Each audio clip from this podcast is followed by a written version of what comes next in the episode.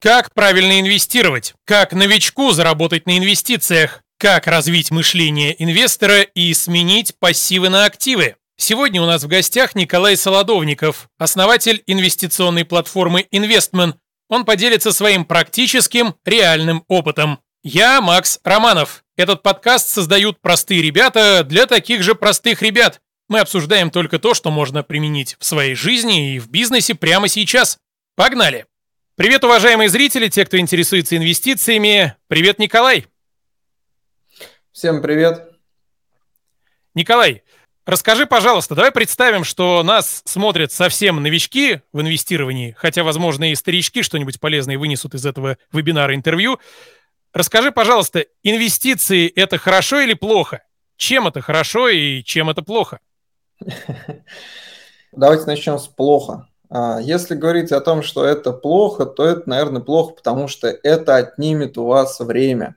То есть инвестиции – это не про поверхностный какой-то подход, да, это не про то, что что-то сделать на вскидку, да, это все-таки про вдумчивость, про решение, про предприимчивость. То есть это ну, такое занятие определенное в жизни. А если говорить про то, почему это хорошо, потому что инвестиции – это наша с вами стабильность. Стабильность не здесь сейчас, а наша с вами стабильность в будущем. Ну и плюс, э, безусловно, это и для многих станет еще и некой стабильностью и такой финансовой подпиткой и в настоящем. Все зависит от, как, от того, о каких инвестициях мы ведем речь. То есть о тех, которые приносят дивиденды здесь сейчас, или которые капитализируются и в будущем уже будут приносить э, определенную там стаб-фонд, да, как человека. Тема у нас заявлена как заработать на инвестировании, но в моем представлении инвестиции чаще это не средство заработка, а средство сохранения капитала. Ты что на эту тему можешь сказать?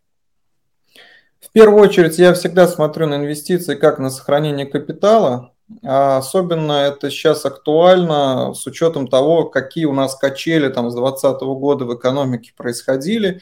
И, наверное, мы все видим, что те показатели инфляции, которые нам обозначают, они очень далеки от реальных показателей, которые есть э, в жизни. Да, мы их видим там на основе цен на продукты, на технику, на автомобили, в общем, на все. Соответственно, даже если мы имеем в инвестициях определенного рода доход, там 10, 12, 16 процентов и выше, а, как правило, это все-таки больше про сохранение капитала, но не про его там приумножение, к сожалению. Да? Поэтому есть две позиции. Первая позиция – это у нас есть пул средств, даже если он небольшой, пусть это будет 100 тысяч рублей, 500 или миллион, и они просто лежат в банке или на депозите под 4-5%, мы сразу понимаем, что они у нас теряют там 6, 7, 8% своей э, стоимости каждый год. Мы в номинале этого не ощущаем, как был там миллион рублей, так он и остался, ну там миллион и 40 тысяч, да, дорисовался. А по факту они теряют свою покупательскую способность. И если мы их инвестируем, то, соответственно, мы видим, как они условно приумножаются. Но вот тут вот очень много можно спорить по поводу того, приумножаются ли они фактически или просто сохраняются на текущий момент потому что сколько раз мы с разными инвесторами на разных площадках а, спорили, смотрели, считали, получается, что даже такой стабильный процент, про который говорят, что он уже высоковат, это 16% доходности, да, он уже зачастую приравнивается к инфляции. То есть даже 16% доходности на ваши деньги – это фактически просто их сохранение. Поэтому а сейчас первую... может быть и еще больше. Да, поэтому в первую очередь это сохранение своих средств, во вторую очередь это, наверное, уже такой доход, который вам поступает и который вы можете использовать, ну, его называют пассивным доходом, но я а, неоднократно да, говорил о том, что я не считаю инвесторов а, людьми, которые рвутся к пассивному доходу. Для меня это инвестиции, это чистого рода предпринимательская деятельность просто в области инвестирования. Есть вы постоянно на драйве, вы постоянно ищете новые и новые источники инвестирования, вы постоянно диверсифицируете свой портфель. То есть инвестиция – это все-таки продвижение. Вот, и продвижение своего сознания, про его рост, исследование рынков. В общем, отвечая на вопрос э, вторым пунктом, то есть э, это да, это все-таки доход тоже, но в первую очередь это сохранение своего капитала, учитывая вот текущую экономику. Но даже если мы рассмотрим инвестиции в жилую недвижимость, которые приносят там бешеные 4-5% годовых, да, э, в доходе примерно, в любом случае арендатор съехал, нового арендатора нужно найти. Вот вам и пассивный доход – или они разгромили квартиру, пришел участковый, соседи затопили там жильцы. Опять же, вот вам, пожалуйста, пассивные инвестиции. Кстати, что ты думаешь про инвестиции в недвижку, в жилую, в коммерческую? В коммерческой там вроде бы вдвое лучше доходность. Я, во-первых, так скажу, что я ко всем инвестициям, на самом деле, практически ко всем рынкам отношусь очень позитивно, но с одним важным условием есть э, у меня внутреннее правило инвестировать только туда, куда ты понимаешь. То есть понимаешь, как работает данная инвестиция. Если понятно, что вы на, на недвижку, на котловане покупаете, через полтора года продаете, у вас есть понятный кейс, там, может быть, партнеры, которые уже так срабатывали, может быть, вам застройщик показывает, что на примерах, как это ранее работало, и вы изучаете рынок, то окей, вкладываемся, пробуем, тестируем небольшими суммами. А если вы не понимаете, как рынок работает, и просто на хайпе, типа надо вложить в недвижку, не анализируя район города, не анализируя сам город, да, просто заходите в любой период, вот у нас, наверное, примеров был просто масса, когда рубль падал, и он у нас падает периодически с определенной частотой. И вот в этот момент все дури, все рубли сливают на недвижку. А потом вопрос возникает, да, а что дальше-то делать? Вы что с этой недвижкой хотите делать? Вы ее хотите продать? После любого кризиса рынок недвижимости два года находится в стагнации в лучшем случае. Вы хотите на ней зарабатывать, сдавать в аренду, ну, то есть играть в долгую, вот как ты да, говоришь, бизнес, который ежемесячно приносит доход. А посчитали ли вы косты, которые у вас организуются? Там а, электроэнергия, квартплата, сломался телевизор, сломался котел. Знаете, у меня на самом деле много мелких объектов недвижимости. Есть крупный объект недвижимости, пассивный, это дом. И когда я его рассматривал как ГАП, как турбазу, да, там готовый арендный бизнес, прошу прощения за сленг, а, я понимаю, что то количество денег, которое он должен сгенерировать, оно просто нереальное для того, чтобы покрыть его косты на содержание и чтобы пойти в рост. Поэтому вкладываемся в любой рынок, не вопрос. Главное понимать, как этот рынок работает. И как начинать инвестиции с нуля? Не объект недвижимости ты вряд ли купишь с нуля, но вот, допустим, у человека есть 5000 рублей в месяц. И на твоем YouTube-канале, кстати, у Николая есть YouTube-канал, в каком-то из роликов ты говорил, что даже с пятью тысячами в месяц вполне реально инвестировать. А с тысячей? Но на самом деле инвестировать сейчас, э, слава богу, стало реально вообще с любой суммы. И с тысячи рублей можно инвестировать. У нас э, на платформе, у меня там на краудлендинговой платформе Investment, и мы даем возможность людям пробовать инвестировать с 5000 рублей. На самом деле а, инвестировать надо с тех сумм, которых вот ну, проще внутренне начать. Если не знаете, с чего вам проще, то есть простое избитое правило, которое нужно соблюдать. Это 10% от ежемесячного дохода или просто 10% от любой суммы, которая вам приходит в карман от шабашки, зарплаты, продажи чего-либо, да, закидывайте на инвестиции. Сейчас в современном мире рынок так построен, что реально есть возможность с такими небольшими суммами начать пробовать.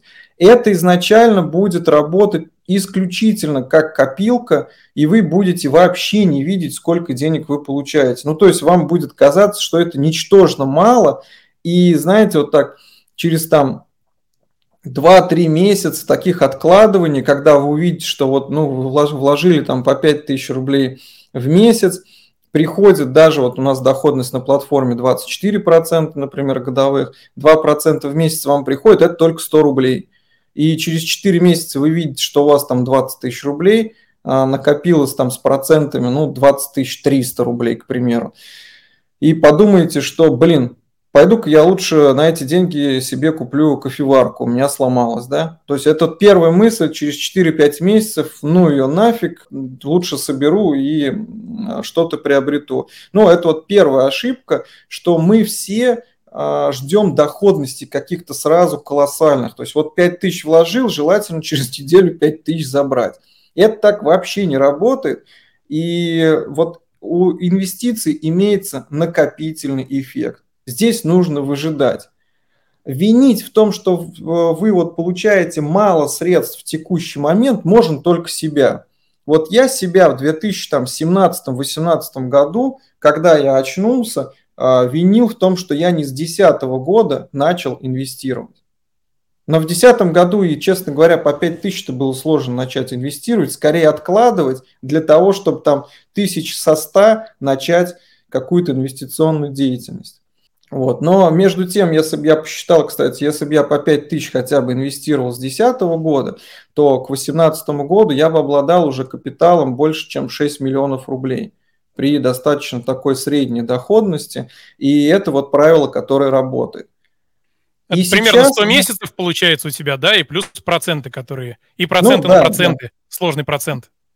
Да, процент на процент – это вот сложная история, которая сначала дает 100 рублей вам э, в месяц на 5 тысяч при доходности вот на рынке крауда, да, опять-таки, и кажется ничтожной. Но потом, когда вы считаете, ну, давайте сразу прям посчитаем, ну, с миллиона 2% это 20 тысяч рублей. Давайте честно будем, если у вас есть возможность сейчас вложить только 5 тысяч рублей, у вас там капитал, да, ну может 20 тысяч рублей, наверняка сумма уже в 20 тысяч рублей в месяц, она для вас весомая, согласись? Да. И так это и работает. Понимаете, вот когда миллионер начинает вкладываться, он заработал там 10 миллионов рублей, он вложился и получает в месяц 200 тысяч. Вам эту сумму, если вы вкладываете пятак, кажется, что нереально, но это очень круто. Конечно, можно вкладываться, он сразу получает там 200 тысяч в месяц. Но понимаете, для человека, который разом заработал 10, 10 миллионов, 200 тысяч, это тоже вообще никакая сумма. Но он уже знает, что это пошаговая стратегическая история – Поэтому, если есть рынок, э, где можно начать инвестировать с тысячи, с пяти, берите деньги и пробуйте. Вы реально ничего не теряете, но приобретаете прямо сейчас копилку, и через год, вот первый год пройдет, вы начнете уже в дивидендах видеть эти результаты. Привет, я Алексей, сооснователь проекта «Созвоны селлеров», благодаря которому создан этот подкаст. Самый эффективный способ роста предпринимателей через окружение. Действительно серьезные прорывы происходят только тогда, когда ты постоянно общаешься с такими же заряженными и нацеленными на результат ребятами. Мы объединяем селлеров в небольшие группы, которые каждую неделю на онлайн-созвонах обсуждают актуальные задачи. Кратный рост оборота и способы увеличения маржинальности, выход в новые ниши, дизайн, рекламу и прокачку карточек товаров. И, конечно же, создание своих брендов и производств. В группе делятся контактами проверенных байеров, фулфилментов, логистов и поставщиков. Приходи, и мы подберем для тебя идеальную группу, с которой ты будешь регулярно созваниваться и неизбежно расти. Поставь видео на паузу и узнай больше про созвоны селлеров в нашем боте по ссылке в описании прямо сейчас. Попробуйте воспользоваться excel табличкой, любой сами составьте. Если не умеете пользоваться Excel, конечно, печально. И там перемножьте результат нескольких лет инвестирования. Ведь в инвестициях работает не сложение, а перемножение. И тот самый сложный процент, он раскрывается на длительном временном отрезке. И люди, в принципе, и в работе, и в саморазвитии, самосовершенствовании, и в инвестициях переоценивают свои усилия в моменте и очень сильно недооценивают свои усилия на долгом отрезке. Но, по крайней мере, так работает психология. И, кстати, одна из моих любимых задачек – в одной книге по инвестированию было, э, у человека был некий капитал, к нему он получил прирост 100% за год. За второй год он получил прирост еще в 100%, а в третий год получил убыток в 80%.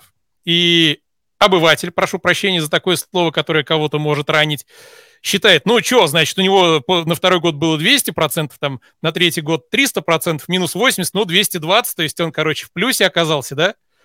А давайте посчитаем, если 100%, значит, он деньги удвоил, то есть у него через год x2, через два года x4, а на третий год у него осталось 1 пятая от x4, то есть 0,8 от э, первоначальных вложений. Таким образом, казалось бы, 220, а нифига, на самом деле 80. То есть э, я к чему? К тому, что в инвестировании идет постоянное перемножение.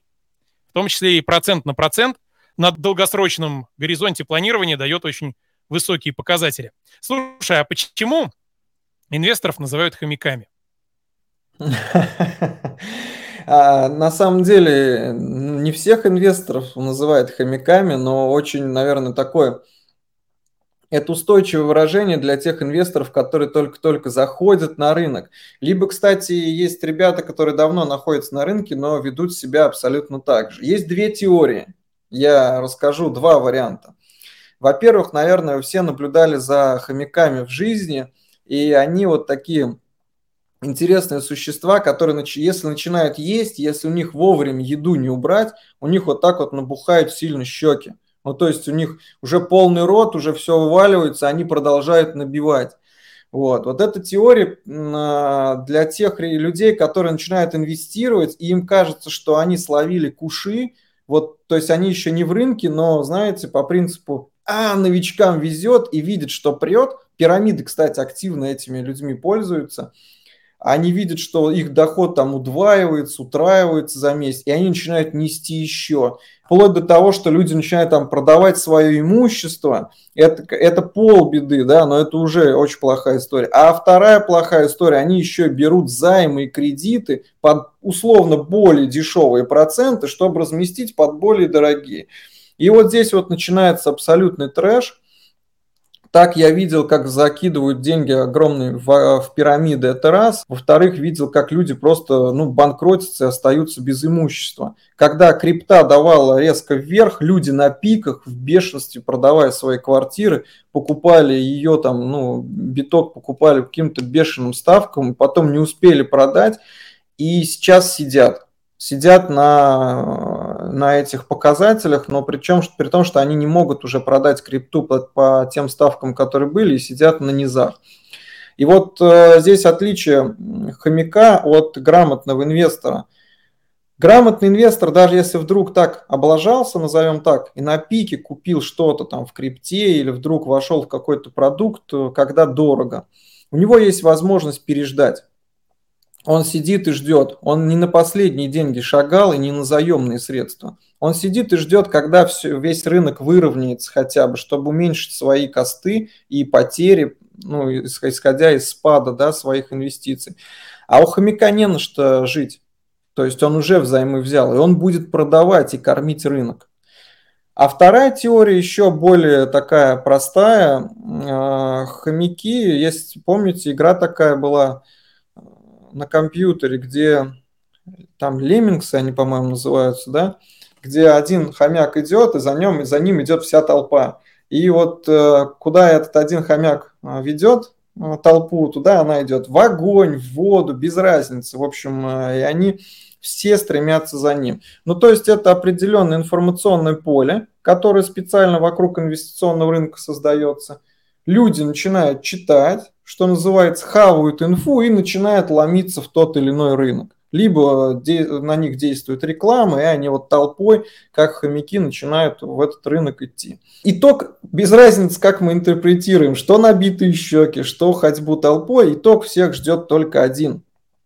Это, как правило, потери инвестиций и потери своих средств, а еще хуже, это потери еще тех средств, которые вы заняли или на которые там продали, может быть, свое имущество. Ну, вот, в принципе, наверное, очень коротко, если описать, почему называют э, хомяками. Ими нельзя быть ни в коем случае. Это прям факт. Всегда думайте своей головой, и доходности в прошлом не гарантируют повторение доходности в будущем. А ты мне сказал очень крутую мысль сейчас, на самом деле. Я сделаю об этом сюжет. Вот. Ссылка на канал Николая будет в описании ролика. Если интересно, заходите, посмотрите. Николай дельные вещи рассказывает.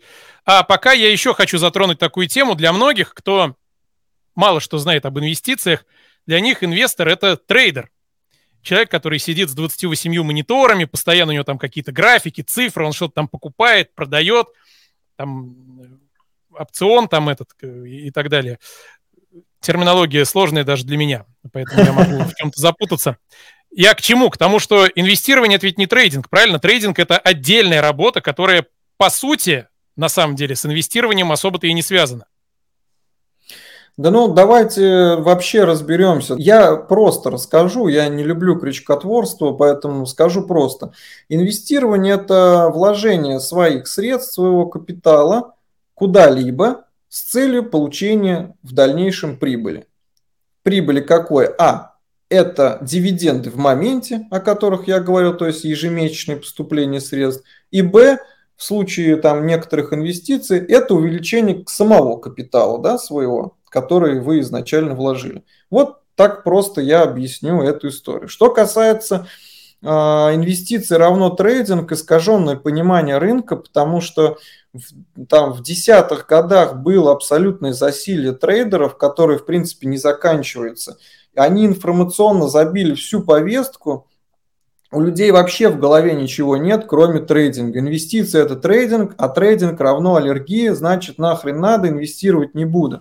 Потому что на самом деле э, истории успеха у трейдеров кратно меньше, чем истории неуспеха. Ну, просто забейте там в сеть, и вам куча юзеров расскажут о том, что это все очень такая спорная история. Причем я их не осуждаю, этот рынок, да, но просто трейдерство – это торговля, ребят, вы должны это четко понимать. То есть э, разница между тем, давайте я прям грубо, Макс, сейчас приведу, чтобы нас заплевали в эфире потом. Смотрите, вот вы покупаете на Алиэкспрессе товар, ну, в Китае, привозите его и торгуете на Озоне или там торгуете его на рынке. Купили за 10 рублей, торгуете, привезли за 15. Это понятная модель базовой торговли. Это торговля товаром. Вот трейдеры это то же самое делают по большому счету, только очень быстро. Цикл сделки очень короткий может быть, если там акции там на свечах, на свечах, да, там или еще как-то они там, там торгуют. Купили, продали, купили, продали. Ребят, это не инвестиции, это прям бизнес, который называется купли-продажа акций. Вот и все. И, наверное, проще... По сути, это работа полноценная. Да, блин, и классный пример, вот по почему, например, трейдер э, может э, облажаться, и почему они обла... Э, в основной своей массе так и у них происходит, да, эта история. Да потому что пока ты, ты можешь купить товар в Китае, и пока он едет, рынок может в России за 2-3 месяца сдохнуть. И весь этот товар на остатках у тебя тоже остается, и ты не можешь его продать, ты сбываешь его уже по какой-нибудь цене. Помните спиннеры? Их закупили тоннами люди, и они шли, а потом люди закупили их тысячами тонн, а рынок умер. Вот вам и то же самое история про трейдера, если проще говорить. Купил акции, пока все росло, не успел на пике продать или, не дай бог, купил на пике, все, ты остался без э, средств. Единственный важный момент, то, что в основном трейдеры и брокеры управляют не своими средствами, а вашими, ребят. То есть вашими, как инвесторов, в основном управляют, берут ваши деньги под управление, живут на комиссиях между сделками и по факту управляют вашими средствами. И зачастую очень неумело.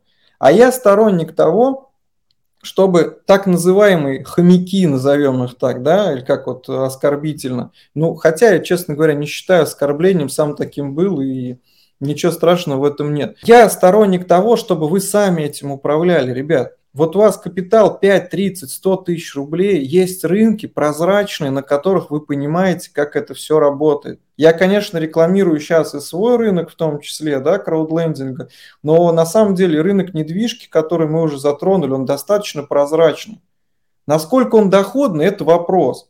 Блин, но он точно прозрачный, потому что вы понимаете, что вы купили и что вы там будете дальше продавать. Да? Вот. Ну, вот так объясню. Расскажу. Ну или фондовый рынок тоже. Акции они на виду. Купили «Газпром», ждем дивиденды. Бац, «Газпром» не заплатил, акции упали. И люди в панике их продают. Почему они упали-то? А те, кто поумнее в этот момент, наоборот, закупаются. Тоже было со Сбером, когда он там верно. по 150 был. Все верно. Можно играть в долгую, абсолютно верно. То есть зачем трейдеры, зачем купи-продай делать на тех рынках, которых вы ничего не понимаете. Купили в долгую, сидите, ждете, когда будут расти, там, да, увеличиваю, ваш капитал увеличивается со временем. Так или иначе, есть же понятие индекса, да, на рынке акций. И если вы покупаете топ-10 голубых фишек, они рано или поздно все равно свои там 12-14% годовых-то дадут. Наверное. Или если у вас есть только 1000 рублей в месяц на инвестиции, покупайте на 1000 рублей одну облигацию, как вариант. Тоже вариант. Слушай, давай поговорим про пассивы и активы. Есть такая поговорка, что инвестору не нужна машина, а заодно квартира, дача и так далее. Как ты к этому относишься и как ты для себя разграничиваешь пассивы и активы? А давайте э, хороший пример про машину, я прям про нее и про, приведу, потому что у меня долгое время был транспортный бизнес, и он сейчас находится на управлении, то есть я его отдал, потому что занимаюсь полностью инвестиционной платформой. Когда я рассчитывал для своих клиентов стоимость аренды автомобиля с водителем, там в ежемесячное да, обслуживание, то в нашем регионе это получалось x там 60 к содержанию своего автомобиля без водителя. Ну, чтобы пояснить. Условно, там в некоторых регионах, особенно в провинциях, арендовать авто или нанять водителя с машины, это вообще стоит сущие копейки, там 25 тысяч рублей в месяц. Кто-то сейчас скажет, что да ты что, с ума сошел, 25 тысяч рублей в месяц, это же вообще там, да, просто нереальная сумма. Ну, плюс ГСМ, но ГСМ мы и так с вами тратим. Но почему X60? Потому что купить автомобиль будет стоить вам, ну, порядка там миллион триста, миллион четыреста. Это я еще по тем деньгам говорю, те автомобили, которые там были у нас, да, вот. Так вот, мы с вами и прикидываем, что ежемесячно вы платите там 25 тысяч рублей, в год это получается порядка 270 что ли тысяч рублей. Умножаем на 5 лет, получаем ну, миллион семьсот условно, да, вот там чуть-чуть я ошибся в цифрах, пусть будет 4 года, там будет как раз миллион четыреста. То есть равномерно распределяя эту сумму, вы получаете себе и автомобиль, и водителя. Ну, водитель, может, вам не нужен будет вообще, да, можно просто арендовать авто. И еще не затрачиваете единомоментно огромную сумму. То есть, например, полтора миллиона, которую вы смогли бы заинвестировать и которая вам бы приносила доход. А теперь давайте посчитаем, какой она вам приносила бы доход. Если опять я беру свой рынок, я работаю на нем сам, и поэтому всегда ориентируюсь от него.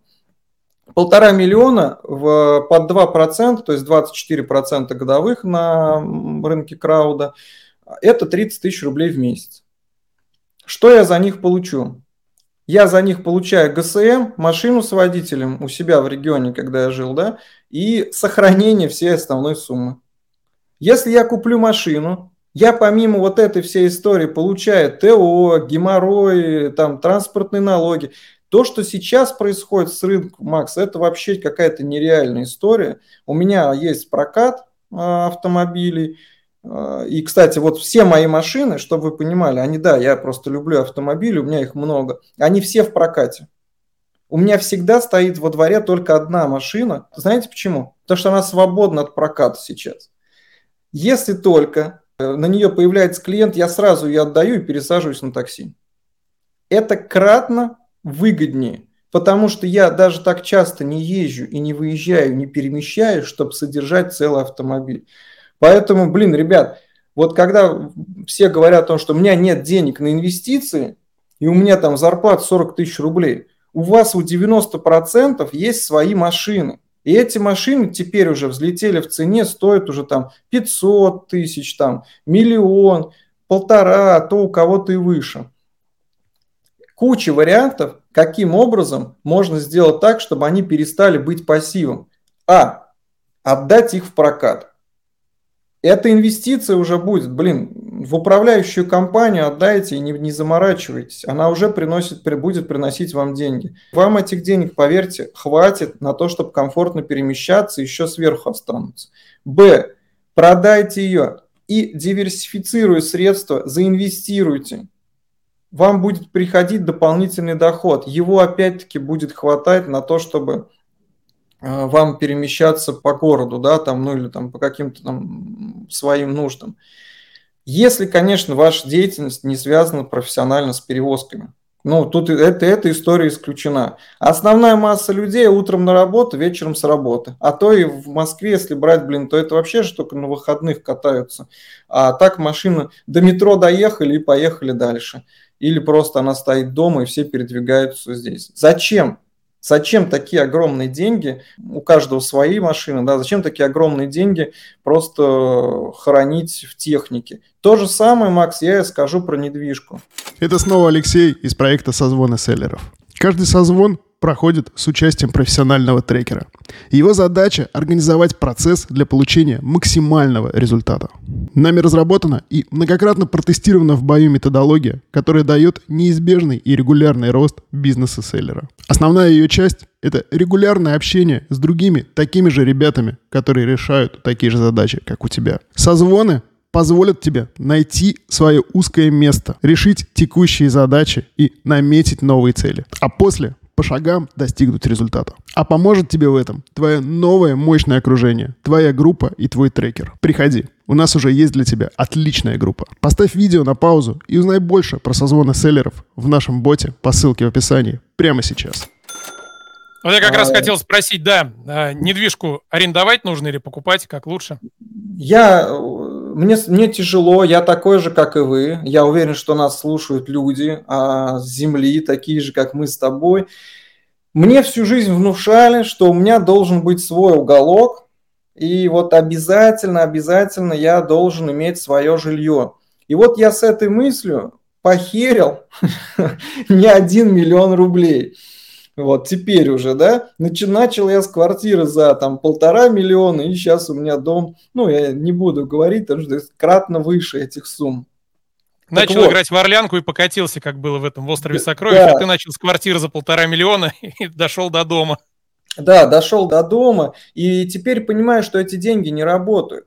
И сейчас просто дал себе зарок, что больше, вот э, два года назад, ну просто как раз последняя моя покупка была, да, дал себе зарок, что больше я деньги на недвижку под свою, прошу прощения, задницу тратить не буду.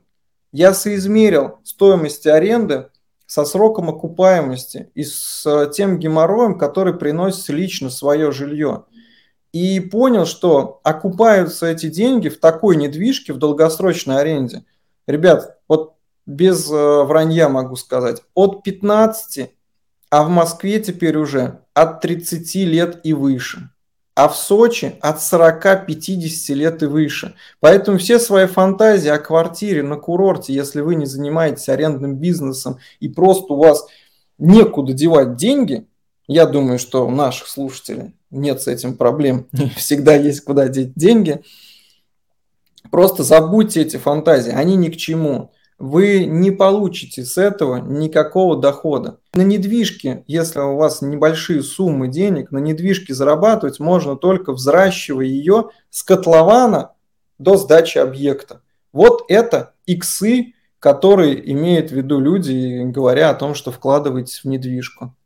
Да и то сейчас бывают ситуации, когда на котловане недвижка стоит дороже, чем потом в готовом доме или чем вторичка. Уже Такие были, ситуации сплошь и рядом. Да и в Москве, и в Дубае уже многие об этом говорят, что можно вложиться на котловании, а в итоге вторичку купить дешевле. Простейшая мысль. Если жилая недвижимость, допустим, э, в аренду приносит 4% годовых, а коммерческая недвижимость, условная площадь, в которую заселилась пятерочка или магнит, приносит 8% годовых, то даже тут, мне кажется, решение лежит на поверхности. Те же деньги вложить в квартиру в Москве, ну, например, в Москве, или в магазин в регионе, ну, потому что в Москве-то магазины тоже, соответственно, дороже. В Москве там будут э, от жилой квартиры, вы, живя в ней, экономите 4% в год, а если бы вы эти 4% тратили на аренду и получали бы 8%, то вы будете получать вдвое больше, чем сэкономите от своего жилья. Как-то так оно получается математически. Да, и здесь нужно понимать, э, у недвижки есть такое понятие, как ликвидность. Поэтому, если мы говорим про ИЖС, она ликвидна с точки зрения того, что ну, все периодически покупают недвигу, рано или поздно у вас купит какая-то семья, да. А если мы говорим про готовый арендный бизнес, как вот ты сказал, коммерческая недвижимость с пятерочкой, этот э, бизнес профессиональные рантье или наоборот хомяки только с большей крупными суммами, которые только залазят на рынок, они разбирают его как семечки. Потому что готовый арендный бизнес с таким крупным игроком, как красное-белое, там, пятерочки, любой супермаркет – это ваш залог успеха там на 5, а то и 10 лет вперед. Ну, успеха формально, в том плане, что они будут вам платить. Даже если их точка будет убыточная, они когда открывают, это предусматривают. Эти договоры аренды, они сразу надолго, там на 10, на 20 лет и выше. Это да, это можно рассматривать, но давайте будем честными.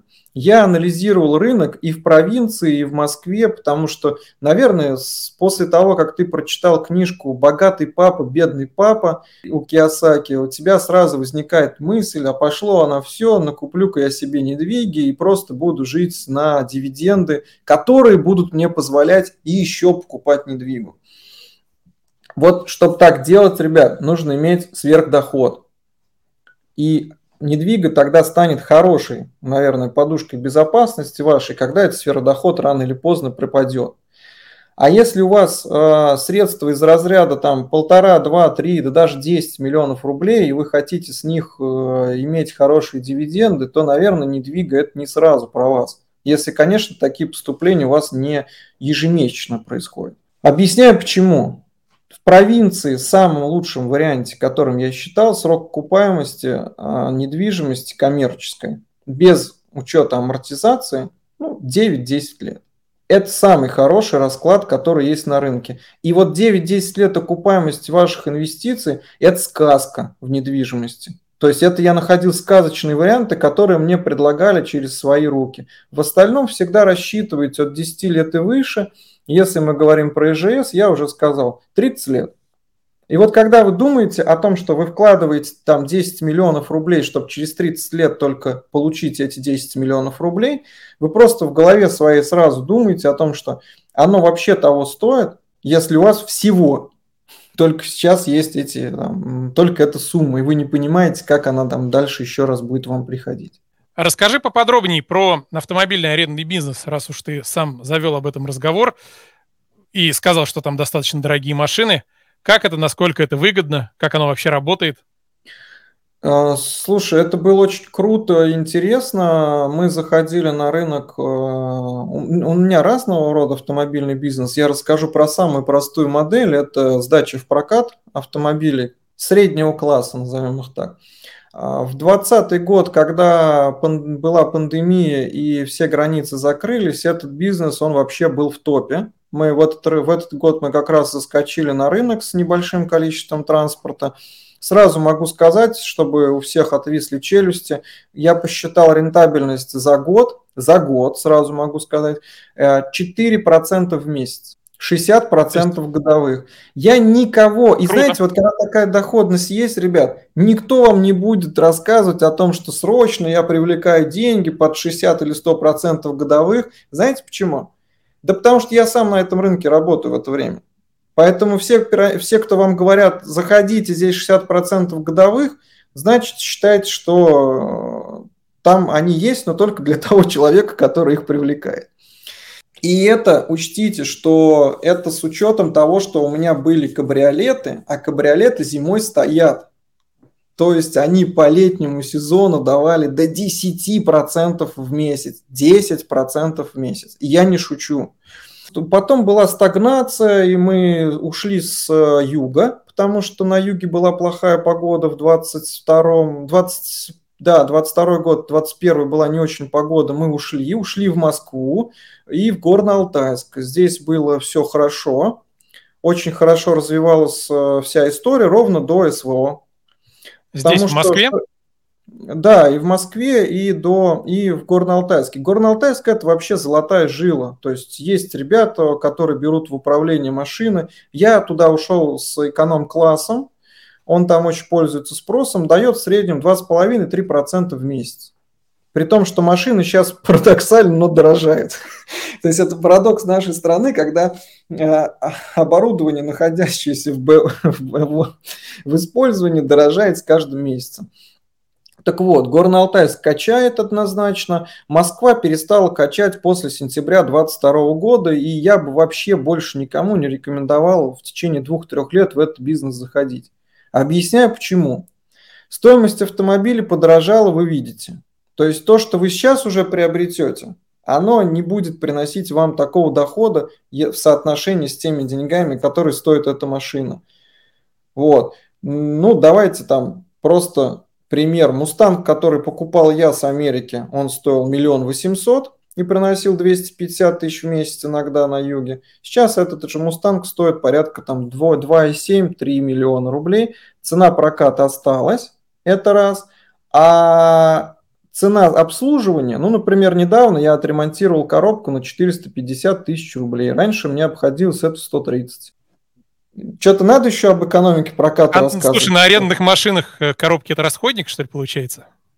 Ну, 100 тысяч пробега для Мустанга с экобустовским движком в 2.3 – это расходный материал, да. То есть, если кому-то нужна экспертиза по автомобилям, я знаю о них все, что где и когда посыпется – и, например, там по обслуживанию того же самого Escalade, если в 2021 году это было вполне ликвидно и содержать эту машину, то уже в 2022 году с лета это стало просто нереальным. То есть каждая поломка от 100 тысяч рублей и выше, и сама цена автомобилей-то она же увеличилась. Поэтому рынок сейчас Цена аренды снижается, потому что спрос после сентября снизился. Многие ушли на СВО, многие покинули страну. Это, кстати, как раз средний класс, который пользовался да, этими автомобилями. Цена аренды снизилась или осталась той же. Цена обслуживания кратно увеличилась. Резина, ТО, поломки и стоимость самих машин. И знаешь, Макс, это вот к слову о том, что вот инвестор, я вот когда машины эти ставил, все там в большом количестве, для себя в большом, я думал, вот нашел золотую жилу, вот он мой пассивный доход. И когда, конечно, ты принимаешь э, на карту там по 250 тысяч с машины, которая стоит миллион восемьсот, ты, наверное, чувствуешь себя богом, что ты все открыл, и вот, наконец-то, твой пассивный доход пошел. Нет, не так. Я вовремя не проанализировал, и 4 месяца машины стояли. А мог бы их переквалифицировать вовремя на Москву и на Горно-Алтайск, и они бы приносили мне доход. Поэтому это бизнес, это предпринимательство. А какой средний срок, на который берут машину? Если 250 тысяч, то это явно там не на один день. Да ну, на самом деле в сезон машины загружены по 21, 22, 23 дня. Вне сезон бывает 10 дней, 15, 16. Но просто стоимость автомобиля в аренду в сезон в Сочи достигала 16 тысяч рублей в сутки Мустанга. В сутки. При том, что машина стоила миллион восемьсот. Ну, почти один процент. Ой, прошу прощения, там, ну, Э, не 1%, а 0,01, да, что там 10 дней это уже давало какую-то нереальную доходность. Я сейчас просто в цифрах ошибся, прям вот в моменте это нужно калькулятор взять. Вот. Мустанг за 1 800 не новый, что ли, бэушный? Да, бэушный был с, с Америки, как обычно. А где еще возьмешь? То есть э, классические американские битки. Ну и от 3 до 5 лет, да, чтобы за растаможку Конечно. отдать. Ну, сейчас, видите, лавка тоже прикрывается, и с 1 августа утилизационный сбор увеличивается в России на ввоз автомобилей, по крайней мере, такая информация уже прошла, и раньше мы платили за движки выше 3 литров там 15-20 тысяч рублей утилизбор, сейчас будет миллион двести. Кажется, ты уже заждался новую ставку про созвоны селлеров. Я уже дважды говорил, как важно для селлера его окружение. Все успешные предприниматели как один говорят о том, как поменялось их мышление и финансовые результаты после того, как они попали в окружение правильных людей. Группа созвонов – это твой личный совет директоров, который поможет тебе взглянуть на свои проблемы и задачи под новым углом. Эти ребята с удовольствием дадут дельные советы своего опыта и ответят на все твои вопросы. Что может быть круче, чем расти вместе с другими активными и нацеленными на результат селлерами? Вместе решать новые задачи и радоваться успехам друг друга. А когда ты покажешь отличный результат и выйдешь на новый уровень, мы пригласим тебя в более продвинутую группу, которая буквально затащит тебя еще выше. Как насчет того, чтобы начать развивать свой бизнес и получать больше денег от маркетплейсов уже на этой неделе? Поставь видео на паузу и узнай больше про созвоны селлеров в нашем боте по ссылке в описании прямо сейчас. Хорошо, давай вернемся к инвестициям. Три вопроса, в общем-то, про одно и то же, хотя звучат по-разному. Как развить мышление инвестора, как стать хорошим инвестором, как разобраться в инвестировании. Что можешь сказать об этом? Давайте начну с последнего. А, он мне давался тяжелее всего. Чтобы разобраться в инвестировании, нужно начать инвестировать. Нет другого а, к сожалению, нет другой пилюли, нет другой таблетки. И так на самом деле совсем в жизни что есть.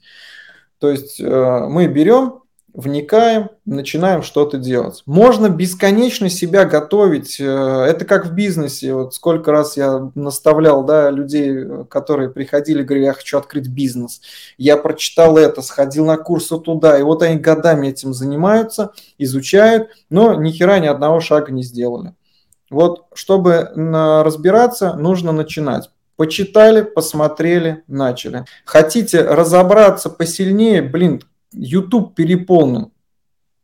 Только единственное, что не берите все из одного источника. Нет единой истины. Вот я делаю информацию на YouTube-канале, даю, да, начиная там с того, как стать инвестором, как вот там страхи свои преодолеть, как начать инвестировать, когда у тебя вообще никаких денег нет. Но понимаете, я не панацея, то есть мое мнение, это мое мнение, то, как я преодолевал. Те людям, которым близка моя идеология какая-то, да, вот они тоже смогут это преодолеть. Но многие могут посмотреть там еще тысячу других роликов и сделайте что-то свое, сделайте свои выводы, но начните. Второе, нужно очень четко понять для себя, что вы хотите стать инвестором. Вот, вот фраза сама «я хочу стать инвестором», она не очень хорошая. Да? А вот «я хочу быть богатым человеком» или «я хочу иметь стабилизационный фонд на случай, если что-то произойдет», она хорошая. Поставьте правильно для себя цель. И ваша цель – это не э, хайп, там, хейт, э, связанный с тем, что нужно быть инвестором.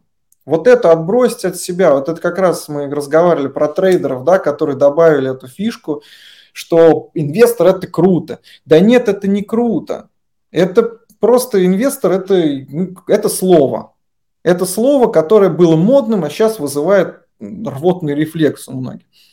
Ваша цель – это ваше стабильное будущее. Как бы это громко и трибунно не звучало. Я для себя это ценил так я коплю капитал, я не хочу бесконечно именно там работать, что называется.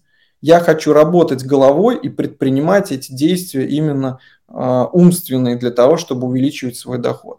Вот это второй пункт, который нужно для себя отфиксировать. Третий пункт про развитие мышления. Я все всегда меряю в своей жизни с точки зрения, а сколько бы мне это могло приносить доход. Допустим, я сижу и захотел себе купить Теслу. Ну, это вот прям позавчера было. Думаю, пока рынок еще гоняет американские авто, возьму к себе Теслу. Посмотрел, думаю, ну, за 4 миллиона я сторгую там Теслу Y какую-нибудь, да, себе, очередную игрушку в коллекцию. Думаю, если что, я буду ее сдавать. Окей, потом вспоминаю то, что вам говорил ранее. Рынок-то умер, обслуживание Теслы – это вообще трэш. Думаю, 4 миллиона. Что я получаю за 4 миллиона рублей? Если я инвестирую их в очередной раз у себя на платформе.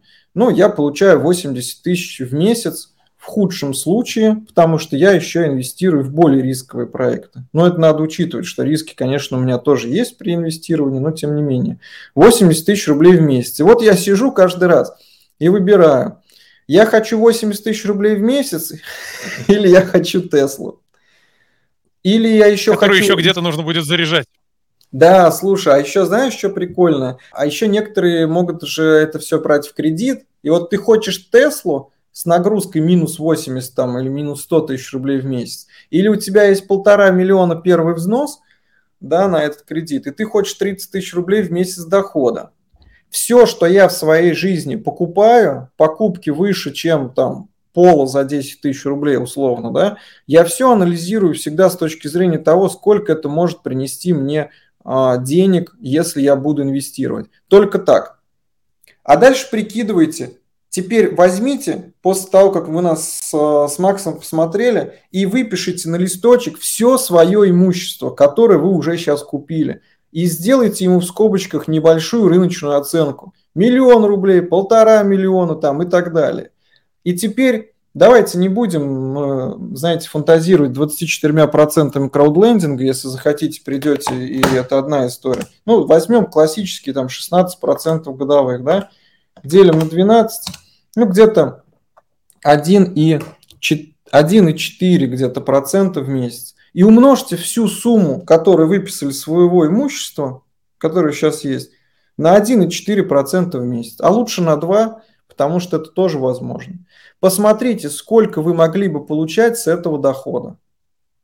Вот я думаю, что на самом деле всех удивит и обрадует эта сумма в кармане. Потому что мы, как правило, с паттернами о том, что, блин, надо обязательно все свое иметь, все покупаем в соотношении со своим доходом. Ну, как, что, что мы можем себе позволить. Поэтому, сколько бы мы ни прикидывали, не считали, всегда окажется, что у вас имущество на такую сумму, что 2% стоимости его в месяц вас будут очень сильно радовать. Очень сильно. Я, просто вы удивитесь. Хотя у каждого из нас, кто смотрит, эта сумма будет разная. У кого-то это будет всего лишь 50 тысяч в месяц, у кого-то это будет 500. Но это будет весомая сумма для ваших бюджетов. Вот так можно развивать мышление инвестора. Каждую вещь переводим в стоимость и считаем. Ты уже сказал, где можно брать полезную информацию на YouTube, на твоем канале, на других каналах про инвестирование, не про трейдинг. А нужно ли где-то учиться инвестированию? Если да, то где лучше это делать? Такой вопрос наверняка тоже будет.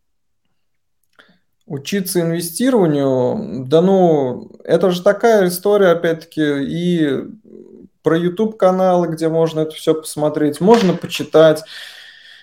Есть книги. На самом деле, вы знаете, что значит учиться инвестированию? Это вопрос э, конкретным механизмом, если учиться, то выбираете, там, хотите посмотреть рынок акций, выбираете информацию о рынке акций, читаете, изучаете. А если вы хотите внутренне ему научиться, опять развить вот это да, какие-то основы и мышления, блин, есть куча классных книг, которые можно почитать, даже, кстати, в кратком изложении, не обязательно тратить кучу своего времени на то, чтобы вычитывать там по 300 страниц этих книг.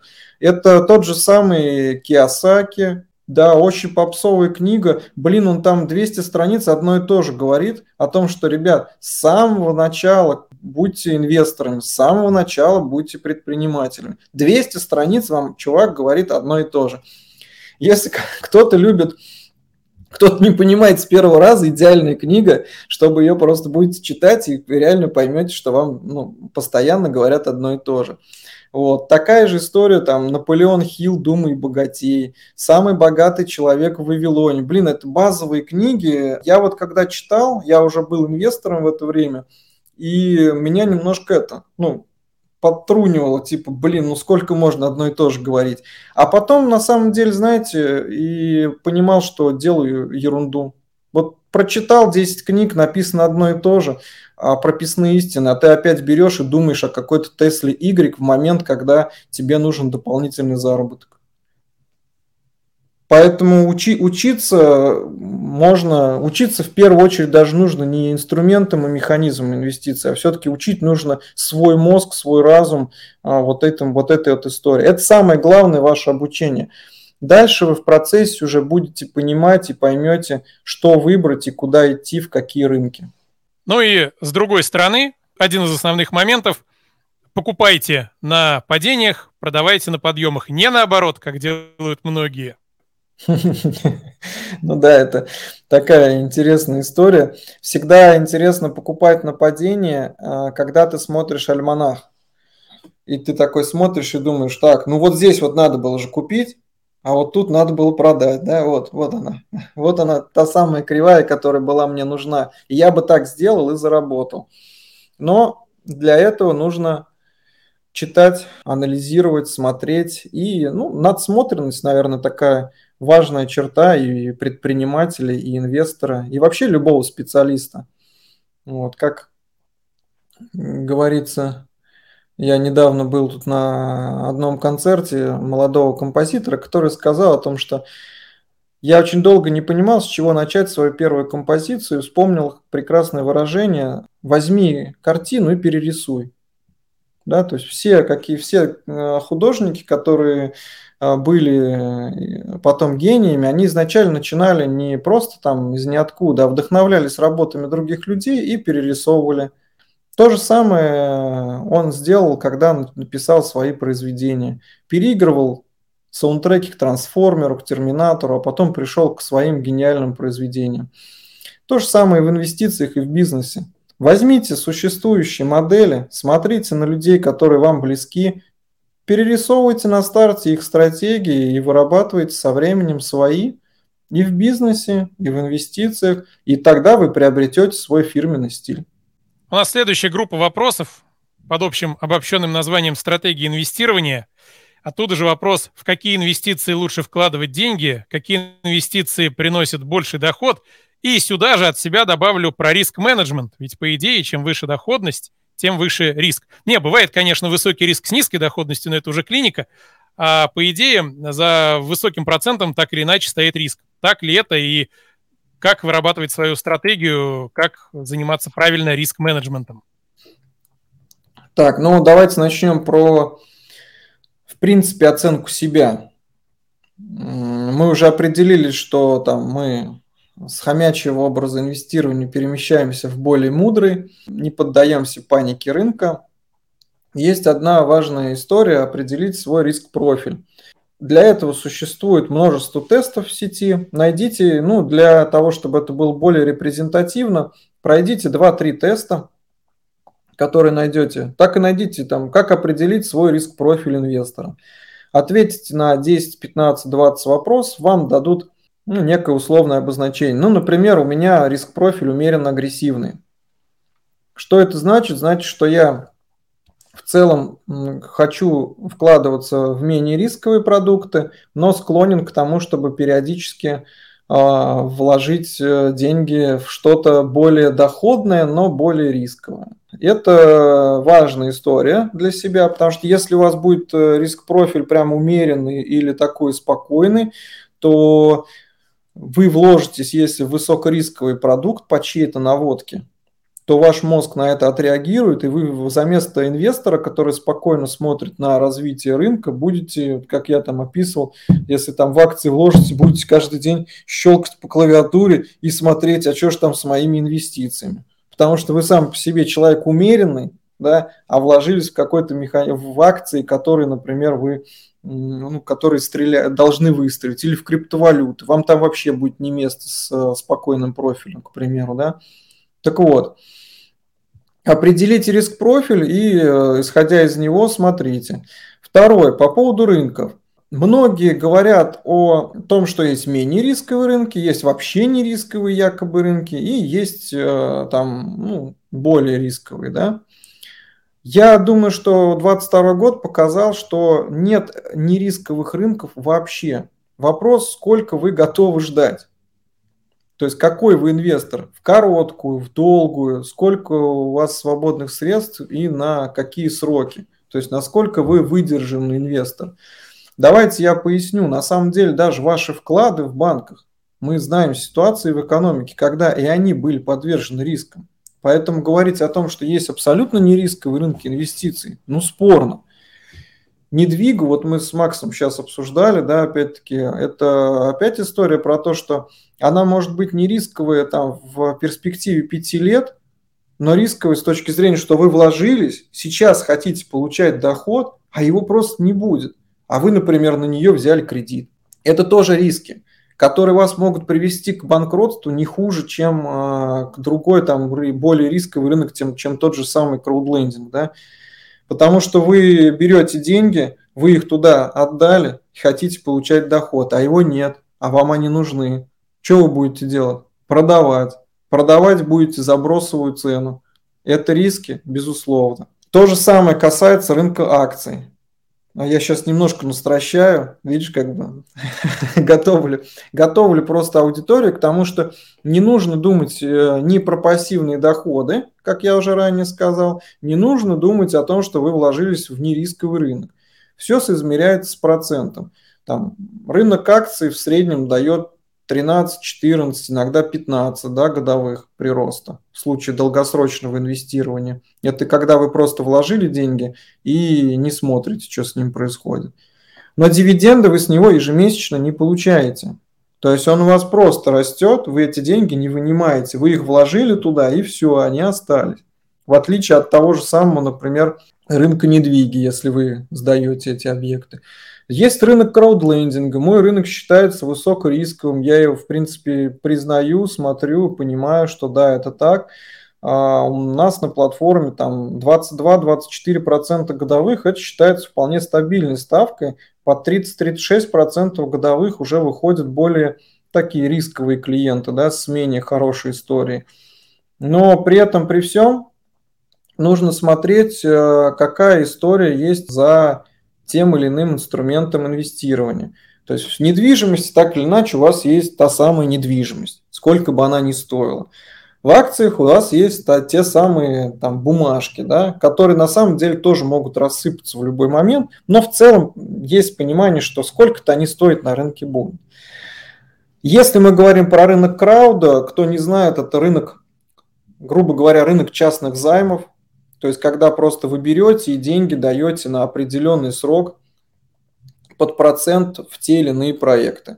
Здесь тоже нужно смотреть, какая на инвестиционной платформе модель проверки заемщика. Это важно.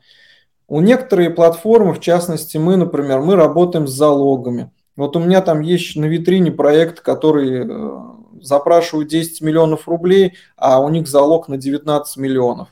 Вряд ли, вы же должны понимать, вряд ли человек будет банкротить свой займ, если он заложил объект недвижимости в два раза дороже, чем этот займ. Да? Вот все нужно просто анализировать и смотреть. И честно, я бы в текущей ситуации рынки ниже, чем 15-16% я бы не рассматривал. Но это просто моя позиция, исходя из текущей инфляции. Я бы искал все-таки доходности, э, ну, хотя бы в районе 14-15 и выше. То есть как отдавать деньги под меньший процент не имеет никакого смысла. Плюс, конечно, я сторонник всегда дивидендной истории. Наверное, это тема про богатых и бедных людей. У богатых, бесконечно богатых людей есть возможность отдавать деньги в долгую и не получать дивиденды ежемесячно. Основная масса людей все-таки хочет э, щупать ну, здесь сейчас, да, это какую-то определенную прибыль. Вот. Рынок, опять-таки, недвиги и крауда, он дает такую возможность, к примеру. Рынок облигаций и акций – это все-таки игра на, в долгую и на повышение, если вы не торгуете. Ну, в акциях дивиденды еще бывают. Правда, не всегда не у всех. Ну, они же не ежемесячно. Ну да. И могут и не выплатить дивиденды, как Газпром в прошлом году, я уже упоминал. Ждали, ждали, готовились, готовились, потом бац. Зато можно было потом закупаться, да.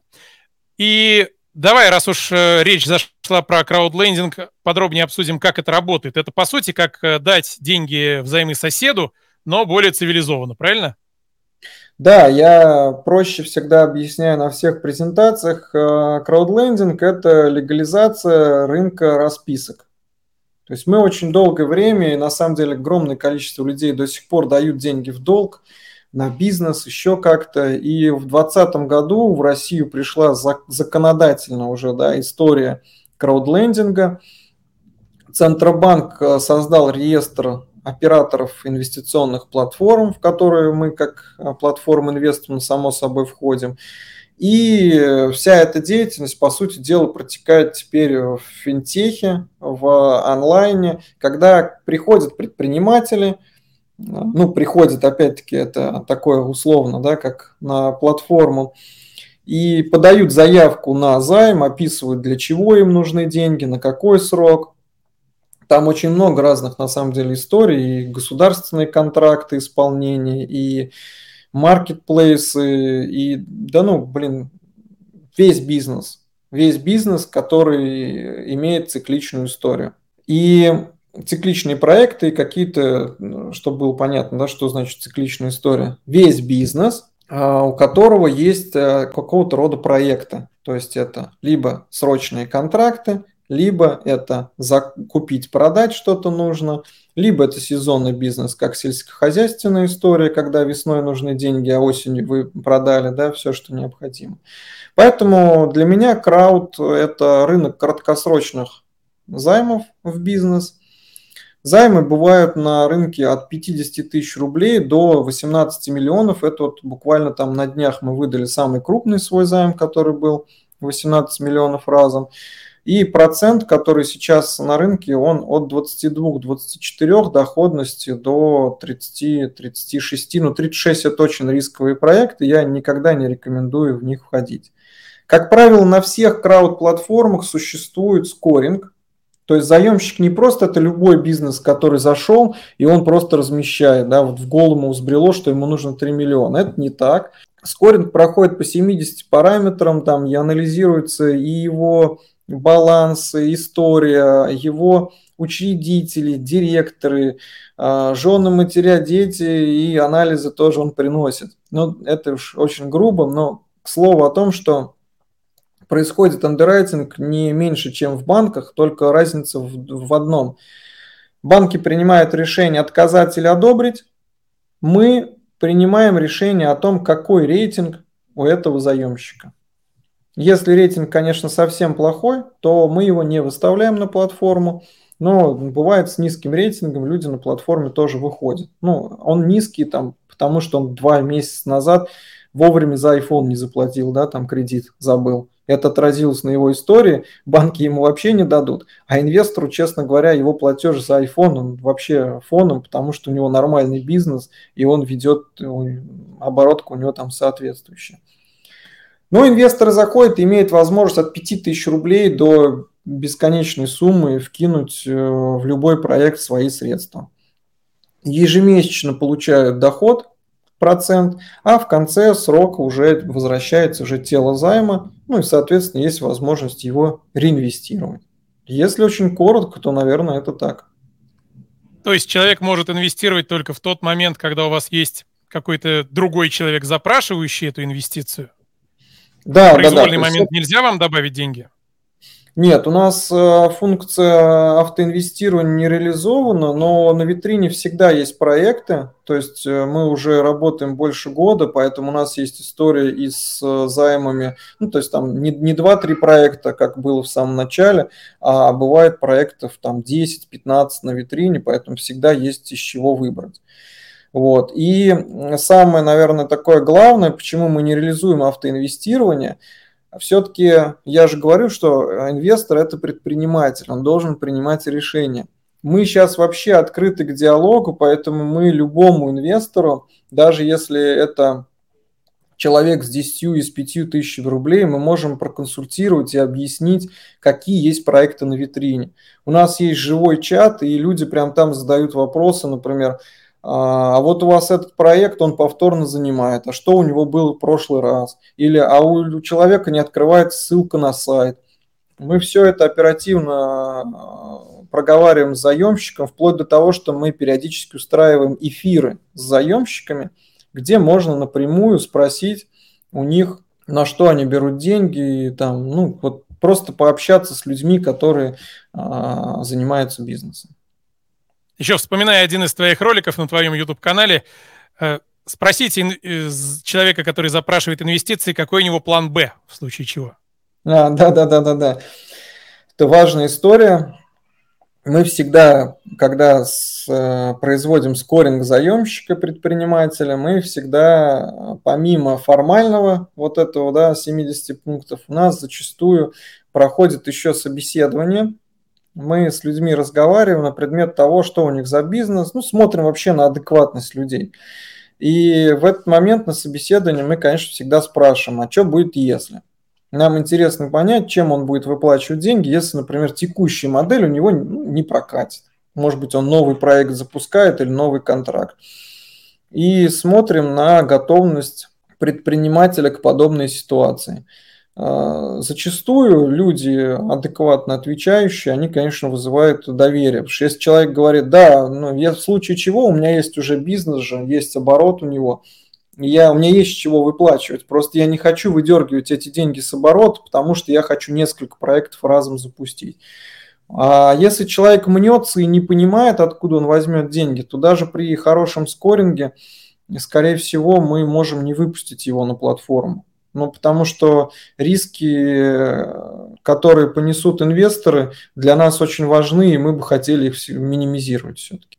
Эта же история, кстати, полезна и для тех, кто хочет запускать свой бизнес, кто не занимается инвестированием, а кто хочет стартануть свой бизнес, задайте себе всегда вопрос, а что, если что-то пойдет не так? Что в этом случае произойдет? План Б.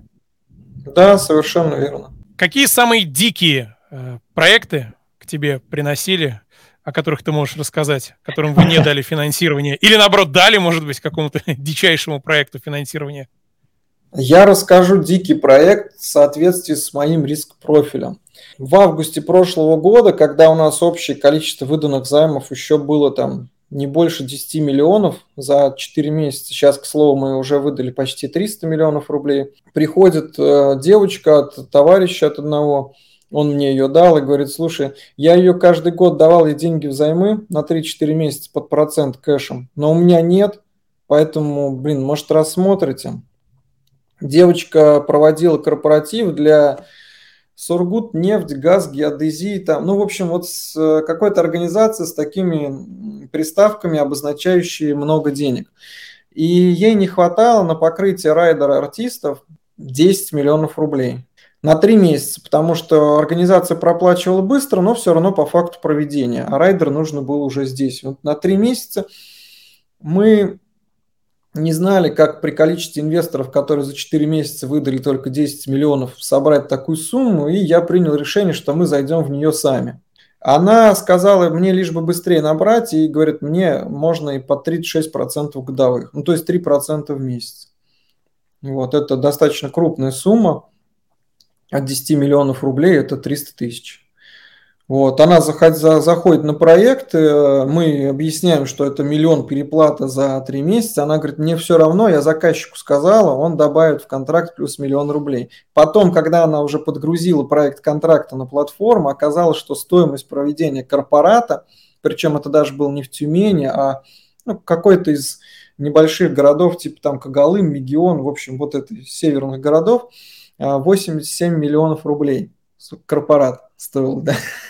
Вот, ну, конечно, она все отдала, и она ежемесячно производила выплату, отдала деньги. Но проект был дикий, потому что она просто заскочила, говорит, мне без разницы, мне деньги уже послезавтра нужны, мне любой процент. И такие ситуации, конечно, бывают. Ну, а из диких, которые не выходят на витрину, блин, их на самом деле они все типовые, Макс, и они все одинаковые. Это люди, которые просто не оценивают свои силы и вообще не видят э, свой бизнес. То есть у них оборот за прошлый год там 5 миллионов рублей весь. А он делает запрос на 10 миллионов рублей, потому что, не потому что даже он выиграл контракт или там еще что-то, а потому что он считает, что вот он сейчас купит еще оборудование на 10 миллионов, и у него все прокатит. Я ему объясняю, допустим, но оборудование окупается вот 3-5 лет это в лучшем случае. Ну, то есть оно не окупится над краткосрочным займом. Вы что с ним делать собираетесь, с этим оборудованием? Нет, у меня получится. Если что, я выплачу из текущего. А текущий оборот 5 миллионов рублей в год. Ну, то есть оборот, не прибыль, а он берет 10. Конечно, в таких ситуациях а, всем, ну, ребятам даже, кто слушает, блин, ну, это будет однозначный отказ даже нас. Не то, что ж банков, да, даже нас будет отказ, потому что так э, экономика не работает. Вот, поэтому нужно здраво оценивать свои усилия и, ну, еще раз, да, там, лохов, хомяков, хомяков искать на этом рынке тоже не стоит, по крайней мере, со скорингом нашей платформы это однозначно. Я знаю коллег других по рынку и, в принципе, понимаю, что ни, ни у кого не стоит искать практически, да, то есть стоит э, здраво оценивать свои усилия. Ты уже упоминал, что в 2010 году по-хорошему должен был бы начать инвестировать по 5000 рублей в месяц, но что-то не начал. Как ты и сам пришел в инвестирование и в конце концов вот дошел до своей платформы инвестиционной? С чего угу. начинал? Да, на самом деле все просто. Начинал с того, что уперся в потолок развития своего бизнеса. Деньги вроде бы свободно оставались, но как их реинвестировать в себя не знал. Ну, там были свои причины, были партнерские взаимоотношения, неграмотно распределенные доли и ответственность. Соответственно, не было смысла вкладывать в свой бизнес, а люди приходили периодически запускать там новые проекты. Начал в них вкладываться, смотреть, очень много потестировали модели, опять-таки, да, неуспеха. Очень много было денег, в том числе потеряно при таком обывательском анализе заемщика, поэтому когда мне говорят, а нафиг надо через вас давать деньги там предпринимателю, если я могу просто пойти да дать. Я говорю, да ну, ребят, ну не вопрос, потом обязательно приходите после того, как эту партию денег потеряете, приходите сразу к нам, мы вам сделаем хороший скоринг тех людей, куда вы даете деньги. Здесь тоже было все просто. Два проекта, кстати, работают, но два из десяти. Это как мы про вот недавно с коллегами про венчур про венчурные инвестиции тоже улыбались, то, что из 10 проектов, если один выстрелит и останется живым, это очень круто, остальные все идут на дно. Здесь такая же история, если вы не скорите заемщика, если вы не проверяете человека, кроме как, да ладно, я его знаю уже столько лет, да вы что. вот, четкий пацан. А, четкий пацан, сейчас по-любому все у него срастется ну, срастется у него там его жизнь и бизнес, как ваши деньги будут, его это мало волнует. Причем я вкладывался изначально не как заемными средствами, а как типа долевое участие, что давай-давай, сейчас вместе откроемся. Потом стал поумнее, стал брать расписки и вкладываться уже просто под процент. Ну, потому что, блин, эта история про долевое участие в МСП, это такая себе тема, кстати, это отдельная вещь, блин, э, долго рассказывать. Но история долевого участия в России в микро и малом бизнесе – это гиблая история, которая рассчитана только на уровень доверия ваш к учредителю этого бизнеса. Больше ничего. Потом после расписок было куча просуженных э, расписок исполнительных листов. И вот уже в 2020 году мы увидели, что есть такое понятие, как краудлендинг, начали смотреть примеры, желание инвестировать в людей не пропало. То есть я не человек, который выступает только посредником, я сам являюсь активным инвестором. В общем и целом у меня сейчас в управлении порядка 30-35 миллионов рублей. Почему такое даю лак? Потому что не знаю, вот сейчас вижу, что несколько сумм пришло основного долга, поэтому они, можно сказать, что не в управлении, а пока висят и ждут новых проектов. Желание инвестировать и как-то приумножать свои средства осталось, и мы начали смотреть на этот рынок. Поговорили с несколькими потенциальными партнерами, ну и, в принципе, вот так пришли к созданию. То есть деньги многие там на старте были наши, как инвесторов, и я, в принципе, свой портфель постоянно приумножаю. Тем самым вызываю собственное доверие к рынку, да ну и всегда, мне никто не может сказать о том, что да вот вы сами там заинвестируете. Я говорю, я всегда готов показать свой портфель, как я работаю, в каких проектах, очень открыт, потому что считаю, что можно вести только тот бизнес, в который веришь сам вести бизнес по-другому. У меня есть сотрудники, кстати, к слову, практически все сотрудники являются инвесторами. Многие, кстати, не на малые суммы. У меня был пример. Очень долго торговались по заработной плате с одним сотрудником на 5000 рублей выше или ниже. А он пришел и через месяц заинвестировал полтора миллиона рублей. Ну, то есть, ну, это, это классно, когда люди верят в продукт, они в него вникают, видят, как это все работает, и тоже приносит деньги. Да? Мне большего доверия, наверное, и так сложно ожидать-то, когда человек, который это все администрирует, вкладывает. Вот такая история, и я вижу рынок, вижу, как он развивается, как он растет. Сейчас самая основная наша задача Конечно, вот с учетом наших ошибок, которые были в прошлом, мы вошли в, с очень тяжелым андеррайтом, то есть мы вообще мало каких заемщиков допускали. Сейчас мы модель скоринга совершенствуем и смотрим уже на рынок чуть шире, потому что недоверие после потери средств было большое, А так как мы сами вкладываем деньги в эти проекты, у нас э, желание, знаешь, организовать такую просто бессмысленную витрину, вкладывайтесь, а там посмотрим, что будет. Нет, потому что в 80% проектах э, на небольшую часть мы же не хомяки, мы понемножку вкладываем в разные проекты. Есть и наши средства в том числе. На чем еще зарабатываешь, кроме управления инвестиционной платформой? Консультируешь ну, как... предпринимателей, насколько я понял? Да, у нас э, есть бизнесы, которые остались под управлением. Мы занимаемся в разных сферах. Там есть инвестпроект, в который я вложил успешный кейс. Это с VR-очками связанные. Мы попали в тренд и делаем образовательные движухи в школах с VR-очками. Есть транспортный бизнес, это и грузовые перевозки, легковые, и прокат транспорта. А сам, ну а это все уже отдано под управление, то есть я не участвую в операционке, как это модно сейчас называть. А сам для себя веду два, две истории основных. Это инвестмент и это консультации бизнеса. Да, я периодически работаю с запросами предпринимателей – когда они упираются в те или иные границы. То есть либо какие-то сложности с финансовыми, финансовой частью, да, или, может быть, привлечением инвестиций в том числе, либо это базовые вещи, когда люди перестают понимать, что у них в бизнесе творится и как дальше идти. Это начиная от кассовых разрывов, заканчивая банальными учетками и какими-то историями, связанными с сотрудниками, то, как они там себя ведут, начисляют зарплаты и прочее. Как оказалось, на самом деле огромное количество людей, в том числе и я в свое время, не совсем понимает ту бизнес-модель, по которой они работают. А взгляд со стороны бодрит, освежает.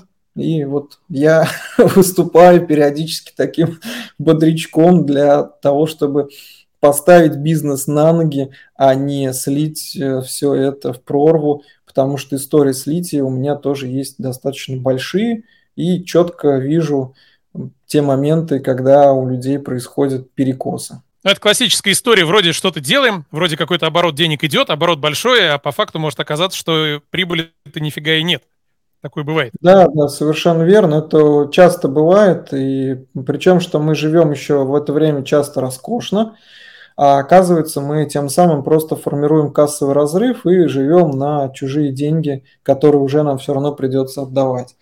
В общем, таких историй достаточно много, и, блин, лучше в этом вовремя разобраться. Если бы, честно, если бы я в свое время подумал о том, что в одном из моих достаточно крупных бизнесов происходит такая история, что мне нужно просто, чтобы сторонний человек, консультант зашел со мной, поговорил и точки обозначил, я бы лучше бы заплатил и один раз, наверное, бы просто на всю жизнь решил бы этот важный для себя вопрос и не потерял бы бизнес и партнера. Но как результат я потерял и бизнес, и партнера, и это стоило мне гораздо больше нервов и сил, чем э, консультация, так скажем. Контакты Николая в описании, там же ссылка на его YouTube-канал, на его платформу, если кого заинтересовало.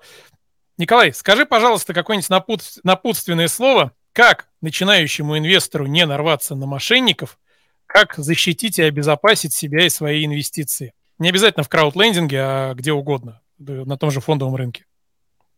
Так, ну, не нарваться на мошенников, э, на самом деле, для человека, кто только начинает инвестировать, я вижу все просто. Те организации и те инструменты, в которые вы решитесь вкладываться, будь то акции, краудлендинг, будь то облигации – делайте все это через э, сертифицированные платформы и продукты. На все эти организации есть реестр в Центробанке. Проверяйте, пожалуйста, насколько они верифицированы там, насколько они в них ходят, имеют нужные им лицензии для этой деятельности. Не надо на самом старте, ребят, там гнаться за какими-то э, историями, которые чуть интереснее, чем это, да, чем э, более классические виды инвестирования.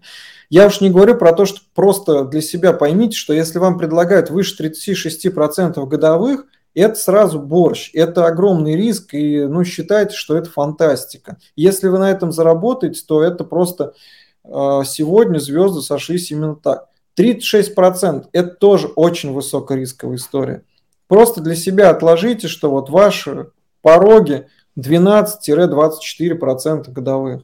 Это вполне адекватная цифра для того, чтобы пощупать рынок и не разочароваться в э, инвестициях. Наша с вами задача стать профессиональными инвесторами. И на старте вы ими не станете. Но вот отбить желание инвестировать, потеряв деньги, вы можете.